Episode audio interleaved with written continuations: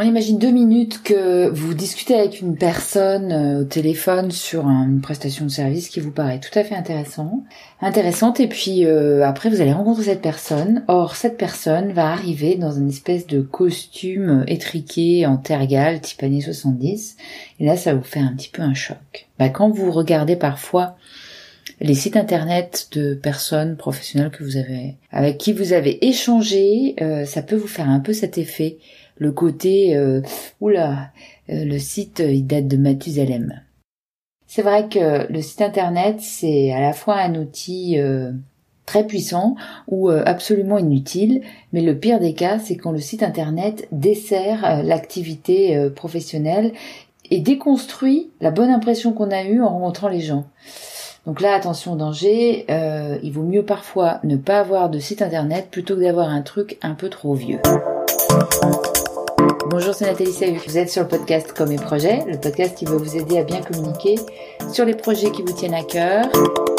C'est l'épisode 59 et c'est le premier opus d'une mini-série de deux épisodes qui veut vous parler de votre site web. Alors c'est parti. Aujourd'hui, pour cette première partie, ce que je vous propose, c'est de parler euh, de deux euh, dimensions hyper importantes dans un site internet. Le premier volet, c'est l'aspect euh, de votre site. Et le deuxième, c'est l'organisation des contenus à l'intérieur du site. Et puis, dans le prochain épisode, on ira beaucoup plus loin sur l'utilisation qu'on peut faire d'un site et en fonction de l'objectif que vous avez, naturellement, les différentes natures de sites web que vous pouvez trouver. Alors on attaque tout de suite pour une fois, euh, je vais me faire le grand plaisir d'attaquer sur, sur euh, les signes extérieurs, sur l'aspect, euh, sur la forme plutôt que sur le fond. Et oui, parce que en matière de site internet, pour le coup, c'est réellement les signes extérieurs et l'aspect qui va être le plus impactant et qui va avoir une responsabilité énorme sur le résultat auprès de vos clients et de vos prospects. Je reprends l'exemple de mon costume en tergal. Euh, vous imaginez bien que, effectivement, si vous arrivez dans un costume complètement étriqué, sale, hyper mal euh, euh, soigné, vous allez un peu décrédibiliser la proposition que la proposition qui pourtant était vraiment intéressante pour la personne. eh bien, c'est un peu l'impression que ça va donner si, lorsqu'elle va aller surfer sur le web, elle va trouver un site euh, écrit tout petit, avec des tonnes de couleurs, beaucoup d'animations et des choses qui sont euh, ringardes, peu travaillées, euh, presque artisanales, avec un côté vraiment repoussant. nous sommes dans une société d'image, de consommation rapide. les belles choses sont nombreuses. Je vous demande pas de faire du super beau. Vraiment, s'il y a un outil pour lequel vous devez soigner l'esthétique, c'est franchement votre site. Et c'est d'autant plus important que euh, la beauté du site n'est pas forcément synonyme de quelque chose de très cher. À partir du moment où vous savez qu'il va falloir que vous travaillez avec un designer, avec un maquettiste, avec quelqu'un qui va vous créer tout simplement euh, le coffret euh, nécessaire, l'organisation des couleurs, des signes, des textes, très honnêtement, c'est vraiment pas très compliqué d'avoir quelque chose de, beau, qui soit classe, et ça demande pas forcément beaucoup plus d'argent. Le premier point sur lequel j'insiste hyper lourdement, c'est vraiment la beauté de votre site. Il doit être beau. Si votre site est moche, ne le montrez pas. Il vaut mieux avoir une bonne page Facebook, une bonne page LinkedIn et pas de site, plutôt que d'avoir un truc qui correspond à rien et qui va vous desservir. Si vous avez quelque chose de ringard avec des choses écrites en tout petit, ça veut dire tout de suite usine sale, mauvaise organisation, euh, c'est pas agréable d'y aller, on n'a pas envie d'aller bosser avec vous. Donc pour le coup, la beauté intérieure ne va pas se trouver si les gens font une grimace dès qu'ils y vont. Deuxième point concernant l'aspect euh, de votre site, s'il vous plaît, aujourd'hui, tous les sites doivent être responsive. Responsive, ça veut dire que les formes, les blocs textes et images s'adaptent en fonction du support sur lequel vous regardez le site. Rien de pire que ces sites sur lesquels vous crispez les yeux parce que vous êtes en train de regarder depuis une tablette ou encore pire depuis un mobile. tout le monde est sur son téléphone de plus en plus pour aller voir les sites internet, je tiens à vous dire quand même qu'il y a plus de 50% euh, des visites de sites qui se font depuis un mobile. Donc ça n'est pas une anecdote. Si vous n'avez pas de solution pour que les gens puissent vous lire, eh bien, ils partiront avant d'avoir reçu l'information ou d'avoir fait ce que vous auriez aimé qu'ils fassent. Donc responsive, c'est incontournable. Il y a désormais des solutions très peu chères pour avoir un site responsive. Et en plus, la bonne nouvelle, c'est que souvent quand ils sont responsives, ils sont plutôt modernes, plutôt beaux. Donc euh, c'est pas très compliqué euh, d'arriver à choisir un format qui soit à peu près dans la bonne moyenne et qui vous différencie de tous ces gens qui sont restés avec leur costume tergal. Et puis le troisième aspect, le troisième volet pour ce qui concerne l'aspect de votre site, bah, c'est quand même euh, qu'il faut qu'il y ait un minimum de cohérence entre votre image d'entreprise et l'image de votre site. Euh, si vous prenez quelque chose de très très moderne alors que vous êtes quand même dans une activité très traditionnelle, je pense que bah, il peut y avoir une déperdition euh, d'intérêt. J'ai du mal à imaginer qu'on puisse développer un site internet sans veiller à la cohérence entre bah, la typographie utilisée, les couleurs, et puis retrouver à peu près les mêmes éléments repères. Donc la cohérence à l'image de votre entreprise ou de votre organisation, c'est effectivement le troisième point. Quatrième et dernier point sur l'aspect, et c'est peut-être le plus important, c'est la simplicité. Nous sommes dans une société euh, de surinformation, euh, les gens n'en peuvent plus d'être sollicités et c'est une agression permanente euh, dès que vous êtes sur un écran de voir toutes les possibilités d'accès. Si vous faites un site aéré, un peu épuré, avec euh, juste ce qui est utile, euh, sans faire de décors euh, qui polluent en fait et qui surchargent les pages, vous allez avoir beaucoup plus de plaisir pour les visiteurs de votre site. Donc la notion de simplicité est à mon sens la première notion à vérifier, à appliquer et à ne pas perdre de vue tout au long de votre projet de développement d'un site web. Pour l'aspect c'est réglé, je veux continuer par l'organisation des contenus. Il y a quelque chose d'assez exigeant, c'est d'organiser les messages que vous allez mettre. Quand on parle de la, des contenus qui existent sur un site internet, la première chose à faire, c'est de réfléchir à l'arborescence. L'arborescence, c'est quoi?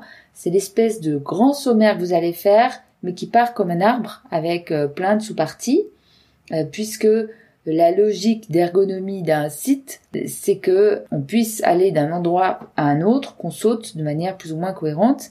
Et donc penser à l'organiser son contenu dans un site, c'est s'imaginer prendre des ascenseurs un peu dans tous les sens pour voir comment est-ce que les gens peuvent voyager à travers les différentes pages du site que, vous êtes en train de développer. Donc ça suppose un petit exercice intellectuel, ça demande beaucoup de rigueur. C'est-à-dire qu'on peut s'amuser à se dire qu'on peut aller d'une page à une autre par tel lien ou par telle fenêtre, mais en même temps, il ne faut pas trop compliquer les choses. Il faut vraiment penser à l'organisation du contenu. Prenez un papier, commencez à mettre des parties et des sous-parties comme quand vous faisiez un plan euh, quand vous étiez plus jeune et vous allez bientôt vous y retrouver. Euh, et puis vous verrez après si vous voulez faire des liens ou pas. Euh, je vous conseille de partir de quelque chose de relativement simple et de ne pas hésiter à creuser les sous-parties. Euh, bien sûr, l'arborescence, ça va être lié à l'objectif que vous allez donner au site. Donc on va en reparler dans l'épisode 60. Mais en attendant, ce qui me paraît vraiment important, c'est que en matière de contenu, vous ayez une logique globale et que vous arriviez à organiser cette logique. Par exemple, vous allez avoir la série de vos produits, de vos services, des offres que vous pouvez faire. Vous pouvez avoir une partie sur euh, l'histoire, les valeurs, ce qui forge l'entreprise, votre pourquoi si vous avez travaillé là-dessus. Euh, ça peut être un deuxième aspect. Bien sûr, vous allez penser également à donner quelques éléments de contexte liés à votre activité. Euh, donc ça peut être l'objet d'une partie métier. Et puis, mettez en bonne situation également tous les contacts pour vous appeler, pour vous écrire, euh, depuis des formulaires ou depuis des adresses mail. Il y a de moins en moins d'adresses mail et de plus en plus de formulaires pour des raisons évidentes, euh, pour éviter les messages euh, en cascade lancés par les robots. Cet aspect-là va être très important. Deuxième aspect sur le contenu et l'organisation du contenu, varier les choses. il vous faut des images. Soyez rigoureux dans des contenus avec des pages relativement courtes nous sommes dans un monde rapide, donc pas trop de longueur, sauf si vous êtes sur un blog naturellement, mais sinon faites plutôt des pages relativement courtes. Et sur ces pages, vous mettez de l'image. Si vous pouvez mettre des vidéos, c'est encore mieux. Donc voilà, toujours équilibrer le texte avec les images.